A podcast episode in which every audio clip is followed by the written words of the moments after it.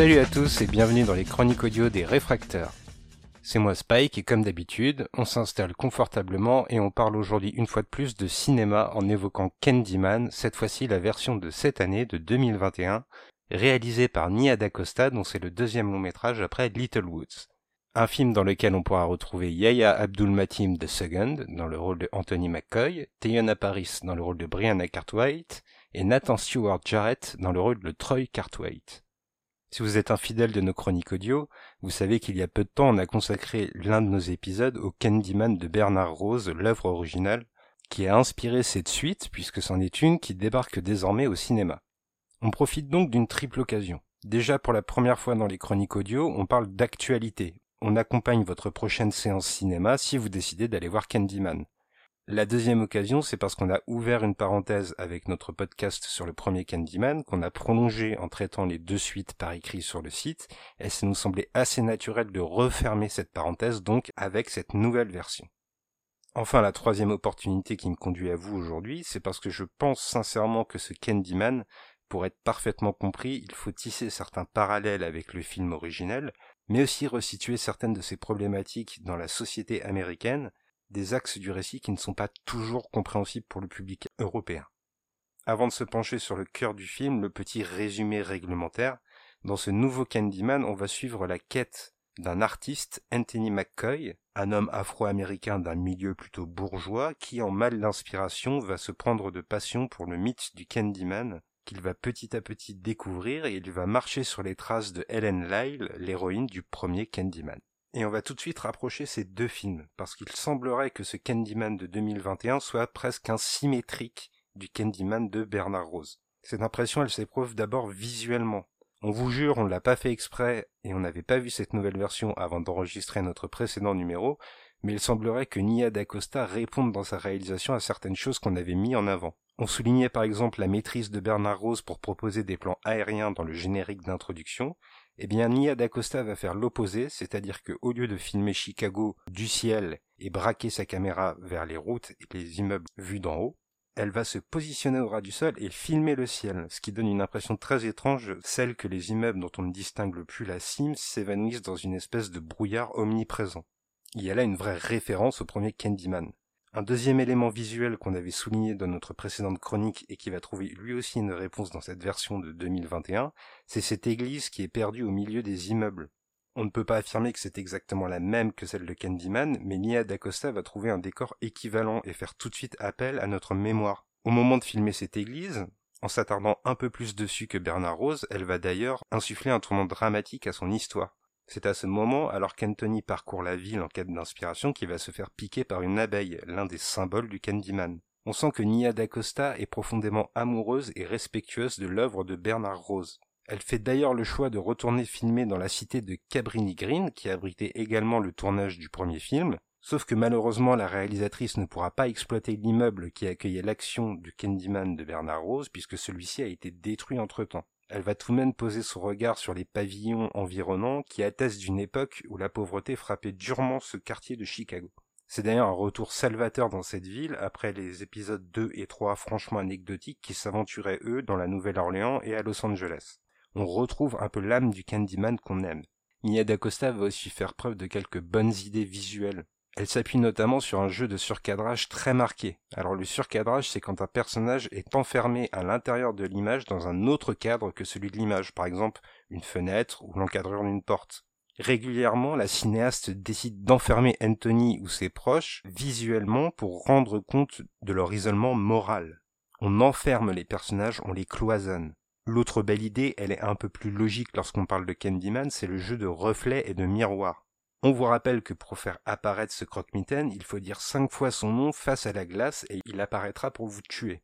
L'ingéniosité de Nia d'Acosta, c'est de ne pas se contenter des miroirs, mais de jouer aussi du reflet d'une vitre, par exemple. On a l'impression que le Candyman est plus présent que dans le film de Bernard Rose, qu'il est prêt à surgir à n'importe quel moment. Il y a une notion de détresse omniprésente. Pour personnifier l'horreur, Nia d'Acosta va justement faire le choix de ne pas imposer une figure concrète face à nous comme c'était le cas dans les précédents films. On aperçoit uniquement le Candyman dans les reflets et lorsque les mises à mort sont filmées d'un peu plus loin, on éprouve l'impression qu'une manifestation invisible est en train de trucider les personnages. Le mal est mystifié, il n'est pas concret et il prend dans le même temps un côté hautement symbolique.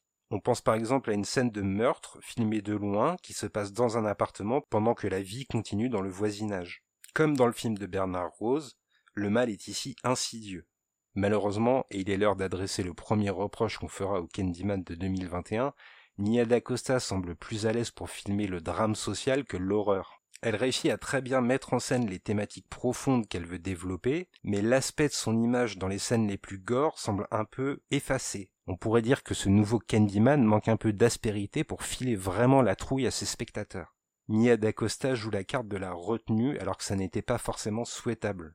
Mais lorsqu'on connaît son parcours, Candyman n'est que son deuxième film après Little Woods, dont vous pouvez retrouver la critique sur notre site, cela n'est pas franchement étonnant. Sa première œuvre était un pur drame qui s'inscrivait dans un contexte de précarité totale et éprouvant. Ce qui dans l'absolu n'est pas forcément contraire à l'âme de Candyman. On aurait juste simplement aimé avoir un peu plus la pétoche si possible. On s'est attardé sur l'image, on vous a parlé de symétrie, mais il y a aussi une autre symétrie, et celle-là, elle est beaucoup plus scénaristique. Alors on va faire un bond en arrière et se replacer à l'époque du premier Candyman de Bernard Rose. À l'époque, le film est axé de racisme. Tout simplement parce qu'il montre une population afro-américaine vraiment plongée dans la pauvreté et une élite blanche un peu méprisante. Bernard Rose s'est toujours défendu de ces accusations en disant que finalement s'il traçait un axe de pauvreté et qu'on y voyait le spectre de la ségrégation, c'est qu'il y avait un mal plus insidieux dans la société américaine. Et on rejoint totalement son propos si on est honnête intellectuellement avec le premier film. Ceci dit, la polémique a pris tellement d'ampleur à l'époque que la société de production a décidé de faire des projections tests dans certains quartiers défavorisés pour voir la perception qu'allaient avoir ces Afro-Américains sur cette œuvre. À la grande surprise des décisionnaires, ce sera un plébiscite total et la population noire concernée dira qu'elle a enfin son Dracula et en sera très fière. On peut donc voir dans le premier Candyman la vision d'un homme blanc très critique sur la société et découvrir ce nouveau Candyman en opposition. C'est cette fois la population afro-américaine qui se réapproprie le mythe et qui en livre sa vision. Une vision qui va être remise au goût du jour et qui va d'ailleurs même faire un peu plus de place aux minorités c'est assez anecdotique, mais il y a un personnage gay par exemple dans le film, et ça n'est pas totalement innocent quand on sait que Clive Barker, attention suivez-moi, l'auteur à l'origine de la nouvelle qui a inspiré le premier film, est homo et a parfois eu du mal à vivre sa sexualité au grand jour à une époque où c'était encore tabou. On a finalement avec ce nouveau film deux visions d'un même mythe, et c'est intéressant de voir comment Nia D'Acosta va approcher l'héritage de Candyman. Dans le premier film, Helen Lyle était poussée par ses travaux universitaires, c'est ici un artiste qui part en quête du Candyman. Mais finalement, l'approche est la même. On va d'abord être très urbaniste, s'attarder sur les lieux qui abritent la légende du Candyman, puis on va le remettre en perspective par rapport aux légendes urbaines qui entourent la cité de Cabrini Green, avant enfin de délimiter la figure du Candyman en lui-même. Il y a un parallèle dans l'approche des deux films.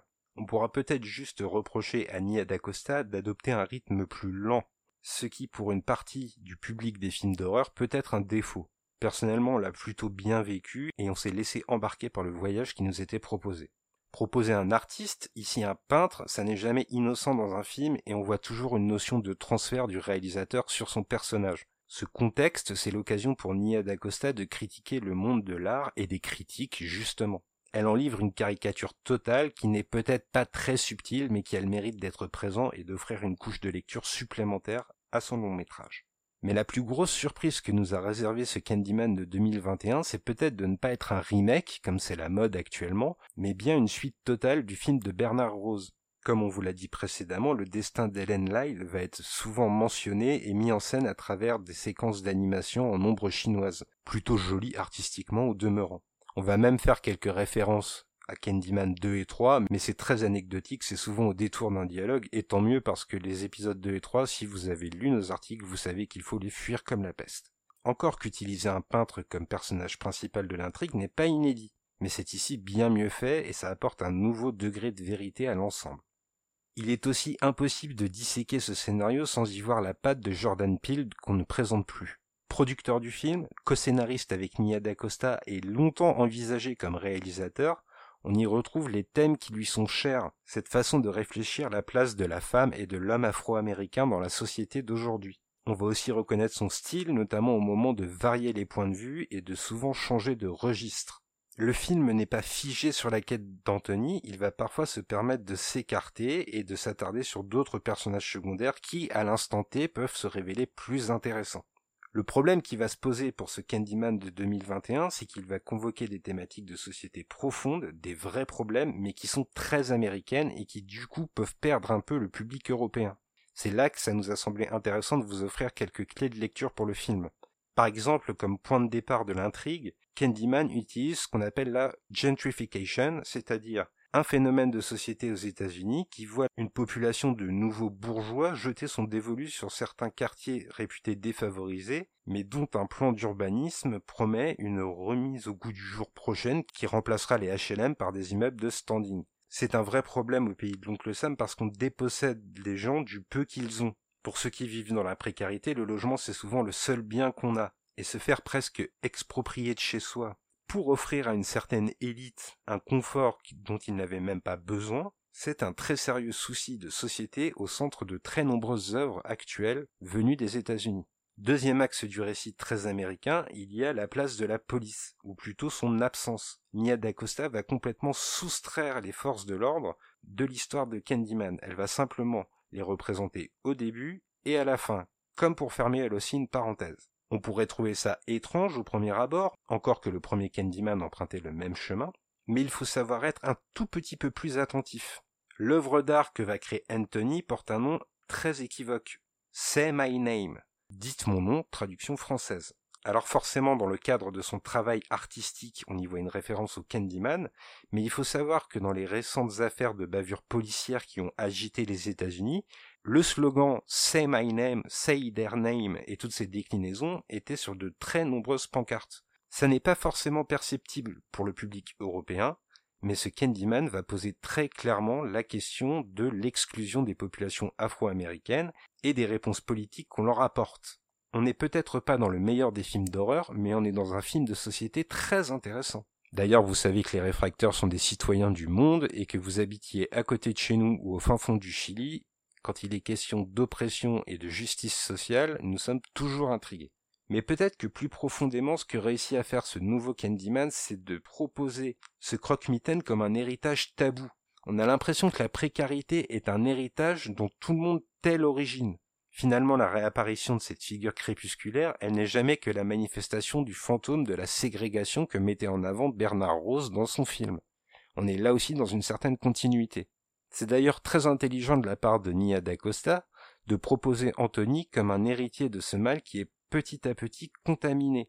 Un bourgeois qui est en fait un fils de pauvre et qui va prendre conscience que ses origines sont un handicap pour le racisme endémique qui règne dans son pays. La piqûre d'abeille devant l'église qu'on évoquait en début de podcast, elle va d'ailleurs donner lieu à des manifestations étranges sur la peau de Anthony.